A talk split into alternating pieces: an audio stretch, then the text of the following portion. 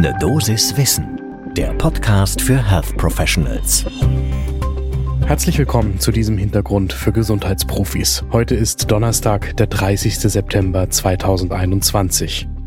Wir sprechen über Gesundheits-Apps, was die Programme bringen und woran sie gute erkennen können. Mein Name ist Dr. Dennis Ballwieser. Ich bin Arzt und Chefredakteur der Apothekenumschau. Ein Podcast von gesundheithören.de und Apothekenumschau Pro. Auch manche von Ihnen haben sie vielleicht schon genutzt oder empfohlen, die neuen Apps auf Rezept. Seit einem Jahr dürfen Ärztinnen digitale Anwendungen verschreiben, so wie sonst Medikamente. Und die Zahlen zeigen, die Anwendungen werden zunehmend genutzt. Es gibt eine Erhebung der AOK Plus, die hat ergeben, dass mehr als 1900 der dort Versicherten seit Oktober letzten Jahres eine digitale Gesundheitsanwendung, eine DIGA, von der Kasse erstattet bekommen haben. Und 97 Prozent davon wurden von den Ärztinnen verordnet. Es gibt eine Liste, welche Digas es bereits heute auf Rezept gibt, und zwar vom Bundesinstitut für Arzneimittel und Medizinprodukte, dem BfArM. Mittlerweile sind da immerhin 20 Apps zu finden. Die Programme richten sich zum Beispiel an Frauen mit Brustkrebs, Patienten mit Diabetes oder Menschen mit Angststörungen. Manche helfen dabei, Befunde rund um die Erkrankung oder bestimmte Symptome im Blick zu behalten und andere sollen ganz konkret die Behandlung unterstützen. Das soll ihr Wirken als Gesundheitsprofi also erweitern und natürlich auch verbessern. Die Smartphone-Apps für die Gesundheit sollen den Patientinnen aber auch mehr Mitsprache ermöglichen und gleichzeitig sie keinesfalls als Hauptansprechpartnerin ersetzen. Im Gegenteil, die App soll ihre Bemühungen verstärken. Also zum Beispiel, dass die Behandlung im Alltag noch besser ankommt und die Betroffenen mit Hilfe der App lernen, ihre Krankheit selbst zu managen und Verantwortung für die eigene Gesundheit zu übernehmen.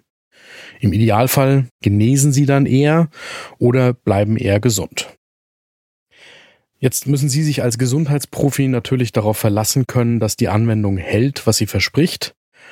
In das BfArM-Verzeichnis kommen deshalb nur die Apps, die vom Institut auch überprüft worden sind. Die App muss einerseits funktionstauglich sein, aber es wird auch die Qualität des Datenschutzes überprüft. Dafür sichtet das BfArM Studien und wertet die aus. Natürlich können Sie Patientinnen und Patienten auch unabhängig von der BfArM-Liste Apps empfehlen aus dem Gesundheitsbereich. Dafür sind viele Patientinnen offen.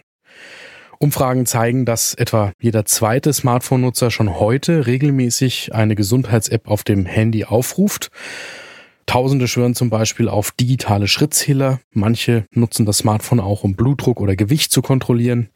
Und viele Frauen verwenden Menstruationstagebücher auf ihrem Handy.